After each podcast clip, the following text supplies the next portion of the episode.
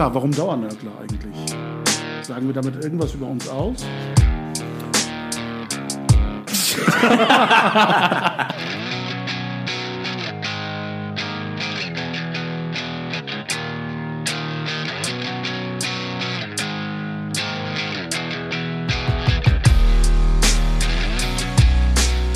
Herzlich willkommen zur nächsten Episode der Dauernörkler. Im neuen Jahr beginnen wir, wie fast alle, mit guten Vorsätzen.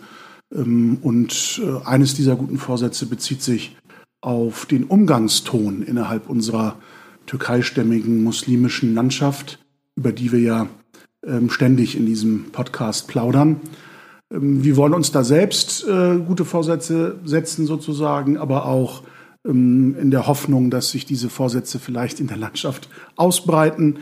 Um ähm, beispielhaft ähm, einzusteigen, will ich euch, möchte gern Allmanns mal fragen, was ihr Kanaks da überhaupt als Haustürken hier noch zu melden habt in diesem Podcast. Ich, äh, ich bin jetzt gerade voll in der Identitätskrise, mit was ich jetzt eigentlich angesprochen worden bin. Bin ich der Allmann, bin ich der Kanakster, bin ich der Haustürke? Ähm, Such dir inshallah was aus. Inshallah, mashallah. Mashallah, Bruder. ähm, ja, ich glaube, ähm, das, äh, was ich immer so äh, ähm, die letzten Jahre immer so negativ mir aufgefallen ist, ist so dieser inflationäre Gebrauch des Begriffs Haustürken. Ähm, ich glaube, das ist, das hat äh, vor einigen Jahren ist das mal irgendwo aufgetaucht und äh, gerade in den sozialen Medien ähm, wird dieser Begriff des Haustürken ähm, immer sehr inflationär gebraucht von ganz unterschiedlichen Akteuren und immer als Reaktion ähm, auf, auf eine Meinungsäußerung oder auf eine Positionierung anderer Personen, die einem irgendwie nicht schmeckt, ähm, verpasst man dann immer sehr gerne dieses Label Haustürke. Das, glaub, ist, das ist doch etwas recht Positives oder so. Haushof ist ja etwas, wo, womit, was man eigentlich immer nur positiv äh, verbinden kann. Ja. Worum geht es denn da bei dem Begriff Haustürken? Äh, also es ist, es ist äh, ich glaube, Cem Özdemir, glaube ich, wird immer da äh, mit diesem Begriff äh, gelabelt von ähm, nationalistischen äh, Türken oder ähm, auch unser einer. Ich glaube, auch wir waren mal hier und da mal mit diesem Begriff ähm, gelabelt worden. Ähm, es sind halt immer diese Mechanismen, wenn es da ähm, wenn es da irgendwie einen Konflikt gibt, irgendwie eine Problemsituation gibt oder irgendwie eine Diskussion gibt und äh, es gibt äh, Personen, die sich positionieren, so wie man sich nicht positionieren würde, dann äh, muss man ihm eine reindrücken und bezeichnet ihn als Haustürke. Und ich glaube, dieser historische Vorläufer dieses Begriffs, dieses Neubegriffs ähm, Haustürke geht, glaube ich, auf Malcolm X zurück. Er hat, glaube ich, in einer Rede oder ich glaube sogar in einer ähm, ich glaube in seiner Fernsehsendung, Fernsehsendung, ja. glaube ich, genau,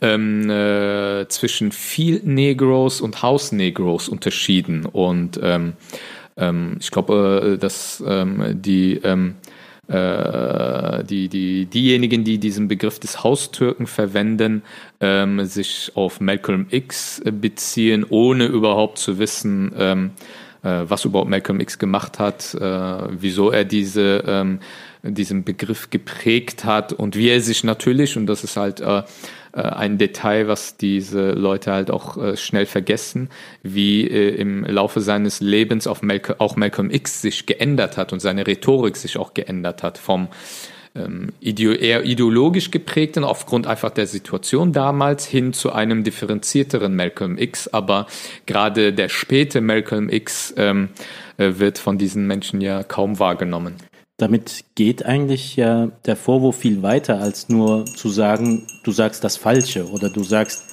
etwas ähm, nicht Passendes oder so, sondern es hat ja auch, es schwingt ja auch sehr stark der Vorwurf mit, ähm, dem in Anführungsstrichen Feind eigentlich in die Hände zu spielen, mit fa falsche Loyalitäten zu haben, falsche Zugehörigkeiten zu haben. Ähm, obwohl, und dann natürlich auch, obwohl man ja eigentlich nicht zu dieser Gruppe dazugehört, die man vermeintlich verteidigen würde. Es gibt, glaube ich, diesen Begriff auch in der Abwandlung des Hausmuslim. ähm, je nachdem, über welche Thematik man sich gerade streitet. Mm, ja, ähm, genau. Der, ähm, damit, damit, damit wurde erst, erst vor zwei Tagen auf Twitter so. mal wieder ähm, konfrontiert. Mich, ähm, also es gibt mindestens zwei Sachen, die mich an, an dieser Rhetorik äh, stören oder an diesem Begriff stören.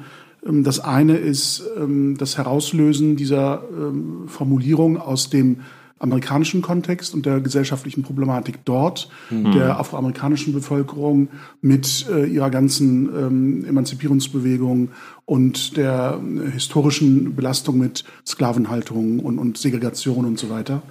Ähm, dass man also quasi versucht, sich selbst hier in der Rolle äh, derjenigen ähm, wahrzunehmen, ähm, wie es die Afroamerikaner in den Staaten sind. Und das obwohl, Absurde obwohl, ist ja, obwohl, dass obwohl diese unsere Migrationsgeschichte mit der ähm, Sklavenhistorie ähm, oder Sklavenhalterhistorie ähm, in, in, den Staaten überhaupt nichts zu tun hat und auch nicht Vor allem dieser, ist. dieser historische Vergleich ist ja in jeglicher Hinsicht vollkommen absurd. Also ja, also er beschreibt, wie gesagt, andere gesellschaftliche Dynamiken ja. und Konflikte und wird im Grunde hier nur adaptiert und da bin ich beim zweiten Punkt, was mich stört, um im Grunde eine Nicht-Diskussion zu führen. Es geht nicht darum, sich mit den Argumenten des anderen auseinanderzusetzen oder diese vielleicht zu widerlegen oder mit den eigenen zu überzeugen, sondern es geht um die Delegitimation des Redners, des gegnerischen Redners.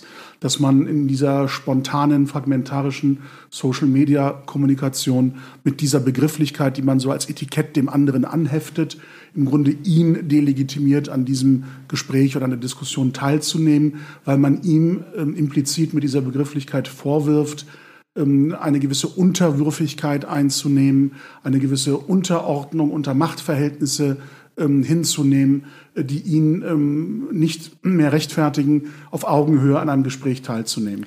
Also es ist im Grunde die Verhinderung mhm. eines Meinungsaustauschs oder eines Meinungsstreites. Und vor allem, und vor allem, man wird ja, ähm, also oder oder anders formuliert, ähm, ähm eine, eine selbstkritische Perspektive, zum Beispiel, wenn man äh, selber als Türkeistämmige bestimmte ähm, Phänomene in der türkeistämmigen Community in Deutschland ähm, thematisiert und bestimmte Probleme auch anspricht, wird man ja ähm, mit diesem äh, Labeling, mit diesem Begriff des Haustürken ähm, quasi aus der ähm, wahren Community ausgegrenzt und als Nestbeschmutzer ähm, äh, dargestellt. Und ähm, der das ja nur macht, um sich ähm, ähm, seinem äh, neuen Herrn anzudienen. Das ist ja die, diese Rhetorik, die da eigentlich mit diesem Begriff äh, mitschwimmt. Und, ähm, und beim Begriff Hausmuslim ist es ähnlich, äh, wenn man halt auch im innermuslimischen Kontext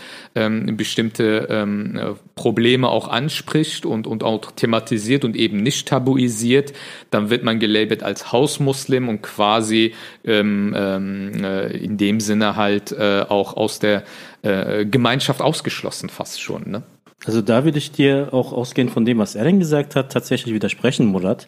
Ja. Es geht nicht, meiner Meinung, meiner Meinung nach geht es nicht unbedingt darum, den Diskurs zu verhindern, weil der Gebrauch dieser, dieses Labelings ist eigentlich schon ein Eingeständnis dahingehend, dass man diesen Diskurs gar nicht mehr bestimmen kann.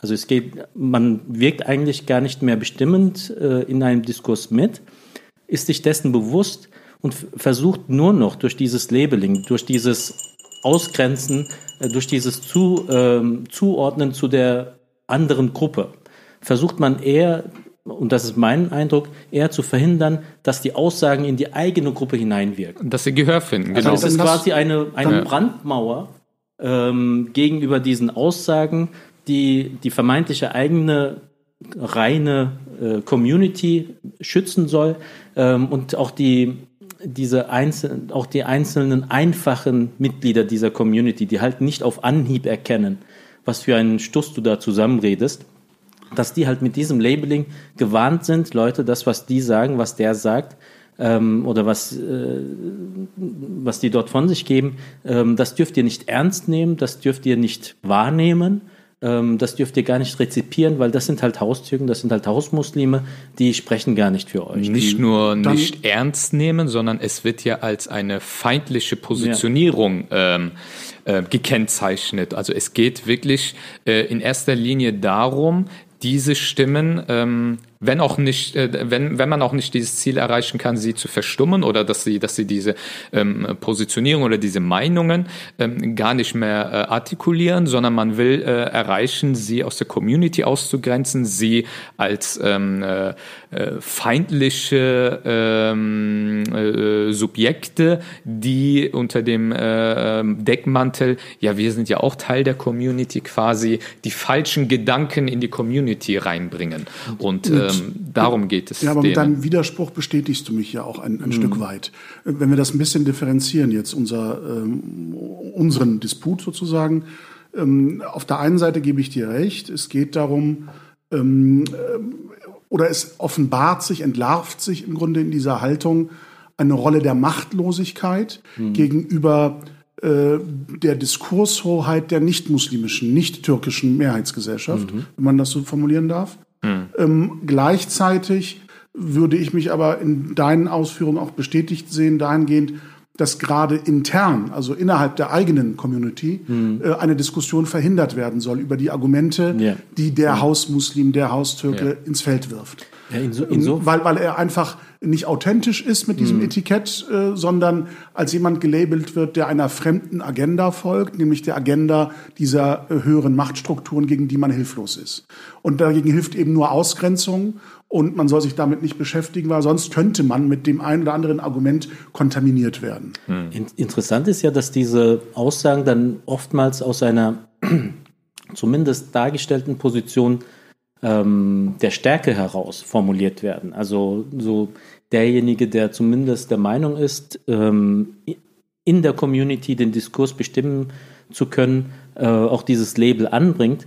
Aber jetzt letztendlich de, dieser Ausspruch selbst eigentlich ein, äh, ein Beweis der Ohnmacht ist. Also quasi ein, ähm, ein Eingeständnis dessen, ähm, wie du schon gesagt hast, am Diskurs eigentlich gar nichts mehr ändern zu können, ähm, dem Diskurs, allgemeinen Diskurs ausgeliefert zu sein mhm. und ähm, dieser Ohnmacht dann nur noch dadurch äh, zu begegnen, dass man sich tatsächlich aus diesem Diskurs herauszieht und dann jegliche Möglichkeiten, ähm, dass dieser Diskurs in die Community hineinschwappt, halt dadurch dann auch versucht zu verhindern, ähm, dass man diese ähm, Akteure delegitimiert für den eigenen Diskurs. Das ist ja gerade das Widersprüchliche an dieser Haltung dass ähm, diese Haltung eine Abgrenzung, eine Distanz zur nicht-muslimischen, nicht-türkischen Gesellschaft impliziert oder beabsichtigt, gleichzeitig ähm, aber versucht, die eigene als, als authentisch türkisch-muslimisch definierte Position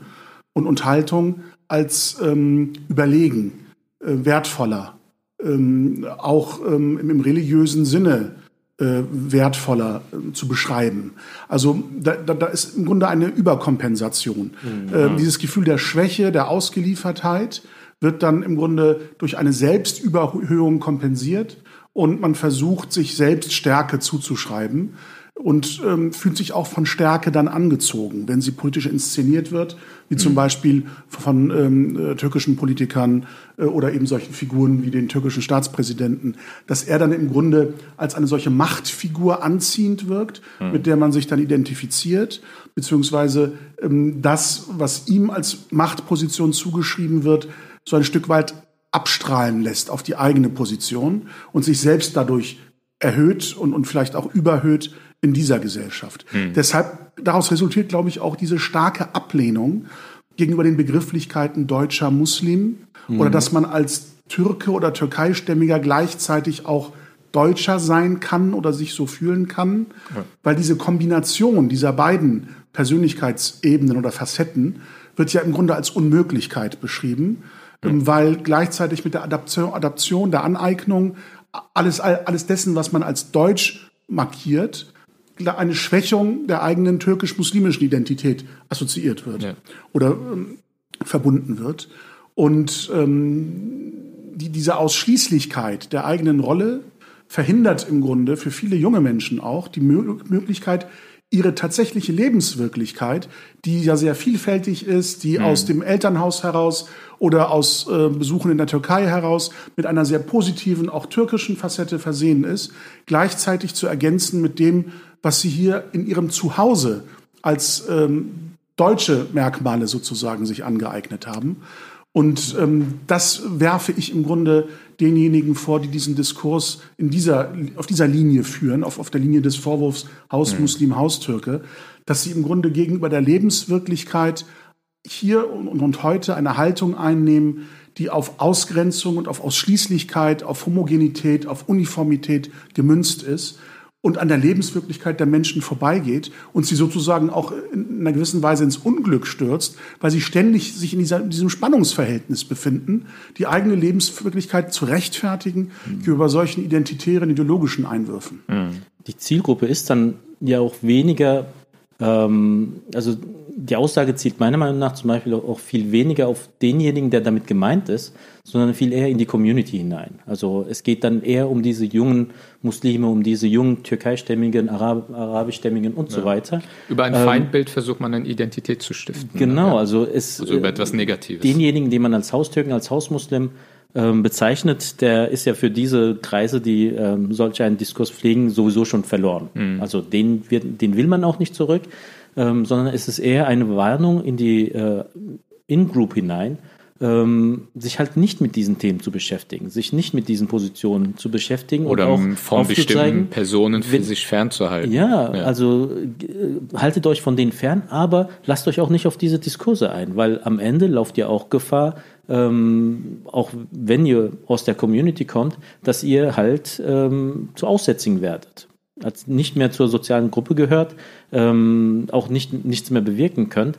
Ähm, wobei ja dieser, die, dieser Anspruch völlig äh, an den Haaren herbeigezogen ist. Also auch diejenigen, die sie meinen, mit Hausmuslim, Haustürke ähm, delegitimieren, zu, delegitimieren zu wollen, die haben ihre, ihre Wirkung in der Community, ähm, sie werden rezipiert. Und das ist es ja auch, was diesen Akteuren dann halt Angst macht, dass sie trotz dieser ganzen, ähm, der vermeintlichen Stärke, die sie in der Community haben, dass ihre Argumente halt nicht ziehen, ihre Argumente nicht ankommen, sondern immer noch diejenigen äh, Ideen dann halt auch rezipiert und wahrgenommen werden von denjenigen, die sie dann halt als ähm, nicht legitime Akteure, Diskutanten wahrnehmen. Ähm, vielleicht äh, um, um ein bisschen das äh, die, die, unser Gespräch ein bisschen fortzuführen, was mir, was mir, ähm, äh, Murat hat ja gerade äh, in der Einleitung gesagt, ja, i Almans, Kanaks und so weiter. Äh, es gibt ja immer so bestimmte Begrifflichkeiten, die so ihren Saisonhöhepunkt haben und, und äh, ich meine, Ferid und Saimolo zum Beispiel hatte ja mit Kanak-Sprach halt äh, dieses Kanaken-Image damals äh, wirklich die Mehrheitsgesellschaft schockiert. Also ähm, es hatte eine gewisse Funktion gehabt, ähm, es hatte provoziert, es hatte ähm, die Mehrheitsgesellschaft aufgerüttelt und auf bestimmte Milieus auch ähm, äh, für die Mehrheitsgesellschaft wahrnehmbar gemacht. Ähm, äh, wobei, das, ich sein, wobei, ich seine Diskussion mit Heidi Simonis immer noch genial finde. Ja, auf YouTube unbedingt anschauen, definitiv. Heidi Simonis und Saimolo bei YouTube äh, suchen, äh, das ist ein Genuss.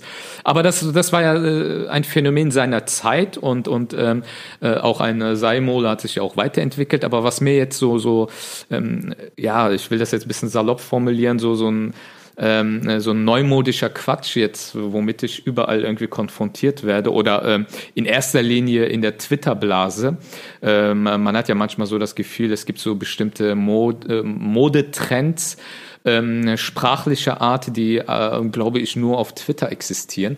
Äh, es gibt halt so, so Aktivisten oder äh, bestimmte Akteure, die jetzt auf einmal ähm, bestimmte Begriffe verwenden, wie so Wallah, Mashallah, und Allmann und so. Und ähm, ich weiß nicht, wie ihr das so wahrnimmt, aber ich, ähm, äh, wenn ich, wenn ich so ähm, diese Begrifflichkeiten immer häufiger die letzte Zeit sehe und vor allem welche ähm, Personen oder Akteure diese Begriffe auf einmal ähm, zu einem gewissen Modetrend gemacht haben, habe ich irgendwie so ein ähm, ähm, irgendwie so ein Fremdschämen-Moment oder ich finde das irgendwie sehr ähm, also das ist zumindest meine persönliche Wahrnehmung, sehr künstlich und sehr ähm, äh, oberflächlich. Äh, ich weiß nicht, wie, wie, wie habt ihr das überhaupt wahrgenommen? Vielleicht ist das nur in meiner Bubble, aber also, ähm, wie seht ihr das? Also ich würde da tatsächlich unterscheiden. Einmal ähm, zwischen den Jugendlichen auf der Straße, sage ich mal, wo das ta tatsächlich zu so einem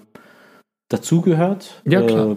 Äh, ja. Wo, wo da, da, bin ich letztens auch auf der, äh, in einem Viertel auf originär Deutschstämmige gestoßen, die tatsächlich auch mit ihrem Wallah und ihrem Inshallah mhm. kamen, wo ich dann dachte, ey, cool.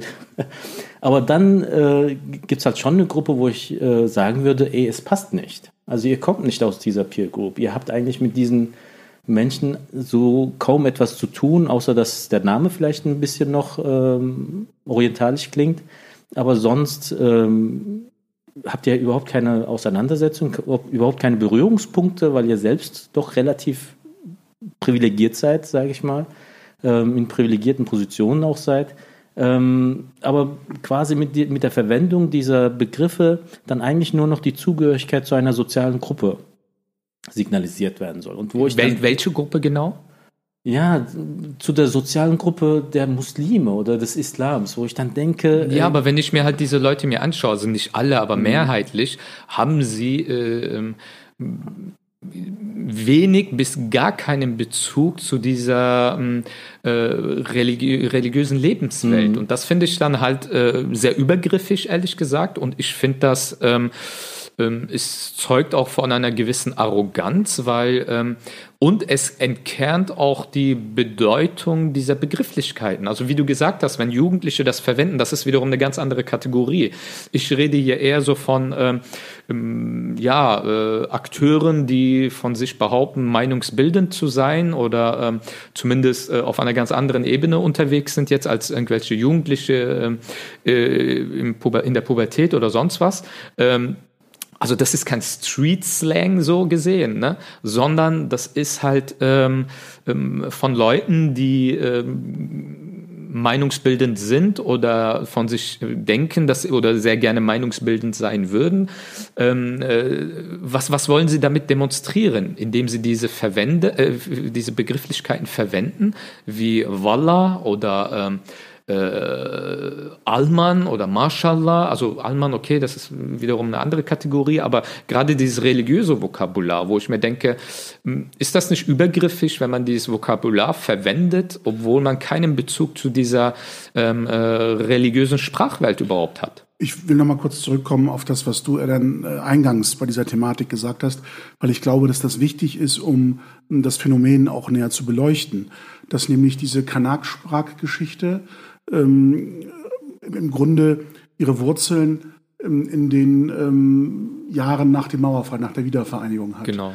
Ähm, dass äh, im Grunde die Selbstbehauptung auf der Straße gegen eine erstarkende rechte Szene, zum Beispiel bei Felsen Seimode in Kiel, mhm. ähm, im Grunde äh, ist, ist das im Grunde eine Milieustudie, eine nähere Betrachtung ähm, der Underdogs, ähm, die jetzt nach der Wiedervereinigung nicht mehr nur Bürger zweiter, sondern dritter Klasse geworden mhm. sind und sich im Grunde versuchen, gegen diese gesellschaftlichen äh, Veränderungen zu behaupten. Mhm. Und das teilweise auch auf der Straße. Ne? Diese Baseballschlägerjahre, die ja zitiert worden sind, auch mit einem Hashtag auf, auf Twitter, haben ihre Wurzeln ja in, in genau. dieser Epoche, in dieser Zeit.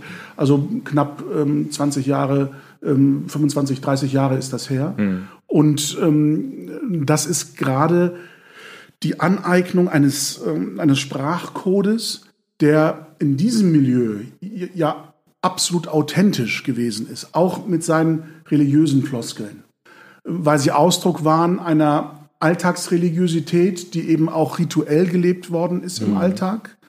Und die Aneignung jetzt dieses Sprachcodes, um sich als Szenekenner, Milieukenner, oder Repräsentant einer sich emanzipierenden Underdog-Generation mhm. zu präsentieren, etwas sehr Unauthentisches hat. Zumal. Weil, weil, weil sie im Grunde zum einen die, die mhm. religiösen Bezüge dieser Begrifflichkeiten aushöhlt und damit völlig profanisiert und banalisiert und ähm, einfach nur zu, zu einer ähm, äh, slanghaften Attitüde werden lässt. Und zum anderen stimmt auch der, die soziale Schichtung dann auch nicht mehr, wenn man von, von solchen äh, Begrifflichkeiten ausgehen will. Ähm, natürlich haben wir ähm, bei der Zuschreibung Religiosität, traditionell, traditionellen Bezügen und ähnlichem immer einen Blick auf ein gesellschaftliches Milieu, das nicht unbedingt der bürgerlichen Mitte entspricht. Hm. Und gerade die Wortführer dieser, dieser slanghaften Attitüde gehören ja nun zu zu den Gewinnern äh, dieser Gesellschaft, zu den Aufgestiegenen. Ja, sie sind privilegiert und sitzen ich, in den Redaktionsstuben. Ja, also es sind die jungen weißen Muslime, wenn man Absolut. das so sagen will, oder die jungen weißen äh, Neudeutschen und ähm, äh, greifen sich im Grunde aus dem Fundus dessen, von dem sie sich auf diesem Weg des Aufstieges immer sehr distanziert haben, ja, ja, jetzt Fragmente natürlich. heraus, um Absolut, eine gewisse Authentizität äh, vorzugeben, äh, die überhaupt keine Substanz hat. Und, Aber ähm, es bleibt halt eben fake und das, äh, das ist also, immer so mein es ist Gefühl. Keine Street Credibility, wie Dr. Dre sagen würde. Ja, absolut. Ja, ja und es, es, es entleert ja nicht nur die Begriffe. Also es fängt meiner Meinung nach bei den Begriffen an, aber wenn ich mir anschaue, dass am Ende auch die Frage Muslim sein nur noch als soziale Kategorie wahrgenommen wird. Also als als Folklore. Ein, als Folklore irgendwo wahrgenommen wird und dann auch mit einer Einschränkung, dass zum Beispiel der autochton Deutschgeborene irgendwie halt nicht so richtig Muslim sein kann. Weil er ja am Ende immer weiß bleibt. Also zur privilegierten Gruppe gehört, zur, ähm, wo ich dann denke, Leute, irgendwie passt mir das einfach nicht mehr mit dem Anspruch des Islams, auch offen zu sein, ähm, unabhängig von der Frage der Zugehörigkeit zu einer bestimmten Ethnie und so weiter. Ähm, zumal man auch sagen muss, ey, vor dem Hintergrund müsste ich ja auch, also wenn ich äh, Islam als soziale Kategorie äh, mir anschaue und ähm, wenn ich die Definitionen, die dort dann in der Luft herumschweren, mir anschaue, müssten wir tatsächlich überhaupt in Frage stellen, ob, äh, ob unser Prophet Mohammed dann überhaupt zum Islam dazugehören könnte. Er war, gehörte einer privilegierten ähm, Sippe in Medina an, er war Kaufmann, ähm, er war sozusagen ein Weißer in Mekka, also von der sozialen Kategorie ausgehend. Ähm, und wo ich dann denke, ey, am Ende, ja, es sind hilfreiche Ansätze da, die man natürlich gerne aufgreifen kann, aber wenn diese, äh, diese Verortung als soziale Kategorie, Kategorie komplett ideologisiert und letztendlich dann auch mir ähm, den Anspruch nimmt, ähm, theologisch auch andere Ideen zu haben, auch nochmal eine andere Position auch hinsichtlich der Frage der Zugehörigkeit formulieren zu können, dann sehe ich dort ein Problem. Und ähm, sehe auch, dass halt nicht nur die Begriffe entleert werden, ihrem theologischen Anspruch äh, äh, beraubt werden, sondern dass auch der Islam an sich als Religion, als, ähm, als eine, äh, als eine ähm, Ideenwelt ähm, sehr vielen Aspekten auch beraubt wird und sondern und dann halt nur noch ähm, heruntergebrochen wird oder eingeengt wird als eine Kategorie, um sich von anderen zu unterscheiden. Und es ist halt auch am Ende, ähm, was ich halt als, als sehr, sehr dreist äh, empfinde,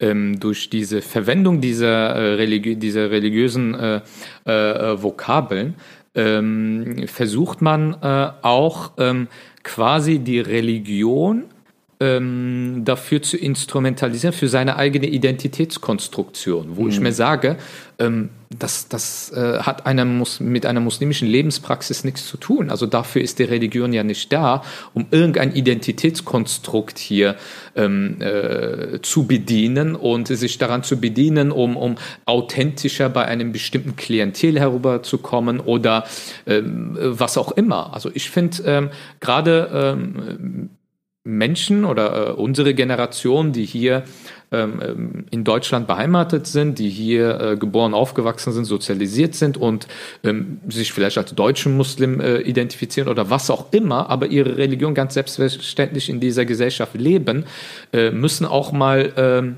ähm, Einspruch einlegen, wenn äh, bestimmte Begrifflichkeiten, die nun mal zu, zu, zu diesem Glauben gehören, einfach so ähm, ähm, inflationär verwendet werden und, und somit auch verbraucht werden. Also ich äh, finde das manchmal, äh, wird das in Kontexten verwendet, wo ich mir denke, äh, das, find, das erachte ich als sehr respektlos. Wir kennen das, wir kennen das ja auch ähm, in der Community so aus den, Murat nannte das vorhin bei unserem Gespräch draußen äh, den Newborns. Ähm, ja, und damit, Wiedergeborenen. damit meine ich gar ja. nicht Konvertierte, sondern teilweise auch Muslime, die selbst aus einem an sich muslimischen Kontext kommen, aber irgendwann meinen, ich habe jetzt noch einen viel stärkeren Zugang zur Religion. Das muss ich irgendwie zeigen. Ich Dass dann da- diese Begriffe dann nochmal so wie qua- quasi wie Fahnen. Absolut. Vor ich habe mal einen kennengelernt. Ja. Äh, ich kannte ihn nicht. Wir hatten einen gemeinsamen Freund und er hat sich dann, ich habe mich halt vorgestellt, hallo, ich bin Eden und so. Und er meint dann, äh, ja, assalamu alaikum, ich bin Ahmed, inshallah. Und in dem Moment habe, war ich total verdutzt, weil dachte ich, ey, krass, Inshallah ist, wird in der arabischen Welt auch als Nachname, habe ich noch nie äh, gehört. Da dachte ich, ah, das ist ein interessanter Nachname. Und da hat er mich auf einmal so ganz komisch angeguckt, der so, wie Nachname. Ich so, ja, du hast doch eben gesagt Ahmed, Inshallah. Der meinte, nein, nein, nein, ich meinte Inshallah, Inshallah halt. Ne? Ich so, ja, wieso denn jetzt? Heißt du jetzt Ahmed oder nicht? Ich meine, entweder heißt du Ahmed oder nicht. Wieso sagst du dann Ahmed, so Gott, so Gott will? Und äh, also total absurde Situation. Er hat das einfach instinktiv gesagt, weil das zu so einer Floskel geworden ist. Und das ist, glaube ich, halt gerade so für äh, Menschen, denen der, der Glaube nun mal ein ähm, wichtiger Bestandteil seines Lebens ist, äh, muss man sich schon bewusst sein, dass bestimmte religiöse Terminologien nicht zu einer Floskel werden. Ne? Ein vielleicht abschließender Gedanke noch, ähm, was ich auch als problematisch in, in diesem Themenfeld finde, mit Bezug zu dem, was wir alles schon diskutiert haben, dass in, in dieser Kanakisierung einer religiösen Rhetorik natürlich auch eine Orientalisierung, eine Entkulturalisierung bezogen auf den Lebensmittelpunkt in Deutschland, also eine Alienisierung, eine Entfremdung, eine Verfremdung all dessen einhergeht, was islamisch sein soll. Ja, und, oder muslimisch sein soll. Das heißt, ein Muslim ist immer der Kanakster, äh, ein Muslim ist immer der, der in, in Floskeln wie Inshallah und Mashallah redet, ähm, und der Muslim ist eben nicht der Allmann. Und, der dann sind deutsche wir- Muslim, und- derjenige, der sich als deutscher Muslim äh, bezeichnet oder was auch immer, Der fragt ist sich, Allmann. wie gehe ich jetzt mit Allmann um? Ist halt ein Allmann. Ja? Ne? Das ist dann Warum auch der werde ich jetzt wieder ausgeschlossen? Ja, im nächsten Schritt der Hausmuslim. Das, ist, Und das sind ja die ähnlichen Mechanismen. All Ne? diejenigen, die ähm, so inflationär von dieser Rhetorik Gebrauch machen, nehmen, glaube ich, nicht wahr, dass das im Grunde Ausdruck äh, einer Mentalität ist oder einer Gedankenwelt ist, Wogegen sie eigentlich sind. Die uns ja sagt im gesellschaftlichen Diskurs, es gibt den Deutschen Absolut. und es gibt die Passdeutschen. Es gibt das deutsche Volk und alle anderen, die nicht dazugehören. Und wer deutsch ist, der kann irgendwie nicht muslimisch sein. Und wer Muslim ist, der kann nicht CSU-Bürgermeisterkandidat sein, ähm, um einen aktuellen Bogen noch zu Ja. schlagen. Also das ist doch im Grunde der gleiche, die gleiche Haltung ähm, wenn man die, diese Orientalisierung, diese Verfremdung ähm, immer mit dem Bezug zum Islam herstellt, auch in der Sprache. Also es ist für mich nicht nur so, so eine harmlose, äh, witzige Attitüde, die mit, mit, mit diesen unterschiedlichen Herkünften spielt und, und, und eine Leichtigkeit an den Tag legen soll oder will, sondern es hat für mich tatsächlich diese, ähm, ich will nicht sagen gefährlich, das klingt so dramatisch, aber doch problematische Dimension. Es geht tiefer. Ne? Also es ist nicht nur, ach ja, wir, verwenden, wir verwenden doch einfach mal diese Begrifflichkeiten, sondern ähm, ich glaube schon, dass man darüber reflektieren muss und dass man ähm, auch, auch, äh, auch Einspruch erheben muss, wo man äh, auch sagen muss, ähm, es gibt so viele Begrifflichkeiten, Terminologien, äh, da kann sich jeder bedienen, äh, wer will, aber äh, bitteschön nicht äh, bei Begrifflichkeiten, die äh, ähm, ähm, gläubigen Menschen wichtig sind. Ich glaube, das, das kann man schon auch artikulieren. Also als Appell an alle jungen, weißen, muslimischen oder kulturmuslimischen Neudeutschen, bitte nutzt eure Reichweite und eure Community und, und eure Follower für eine Sensibilisierung vielleicht in, in, in diesem Thema und nicht eine ähm, ja, Banalisierung. Absolut, ja. Ja. Äh, unsere Playlist, glaube ich, ne? Ja, genau. Zum Abschluss noch ähm, unsere äh, Musikempfehlungen mit thematischem Bezug oder persönlichem Bezug. Wollt ihr anfangen? Ja, ich würde gerne eigentlich zu der Begriffkombo, die wir die ganze Zeit hier ähm, haben, noch einen weiteren hinzufügen äh, mit meinem äh, Playlist-Vorschlag. Und zwar will ich ein Stück von unserer ähm, äh, Altgröße des anatolischen Rocks äh, einführen von Erkin Koray, sein Stück Fesubhanallah. Hoffentlich auch bald im Duden. Mit Ü, ne? Äh, im, na, ja, weil es halt türkisch ist, natürlich mit Ü. Genau. Ähm, äh, ich bin da äh, total uninspiriert äh, auf dem Weg hier äh, zur Aufnahme unserer neuen Episode. Habe ich gerade die neue Single von ähm, Future gehört mit Drake zusammen. Life is Good, produziert von OZ. OZ ist ein Musikproduzent, ein Beatproduzent aus der Schweiz, türkeistämmig und äh, ist ein sehr schönes Lied, Life is Good von Future, featuring Drake. All die Namen, die er dann nennt, sind für mich böhmische Dörfer. Ich äh, werde mal ein bisschen altmodisch. Ähm, 69, Woodstock. Jetzt haben wir Jimi Hendrix zum zweiten Mal in der Playlist. Ähm, seine Instrumentalversion der amerikanischen Nationalhymne. Oh, ja. Zur Dekonstruktion und Enttabuisierung alles nationalistischen, auch in unseren Bezügen hier in Deutschland. Gibt es, glaube ich, als Live-Mitschnitt auf YouTube. Auf YouTube, glaube ich. Genau, ja, das verlinken ja. wir dann nachher. Genau, das ähm, verlinken wir dann in der das, Beschreibung. Ähm, auf die Webseite stellen. Absolut. Ja, vielen Dank und bis zum nächsten Mal. Auf Wiederhören. Assalamu alaikum. Ciao.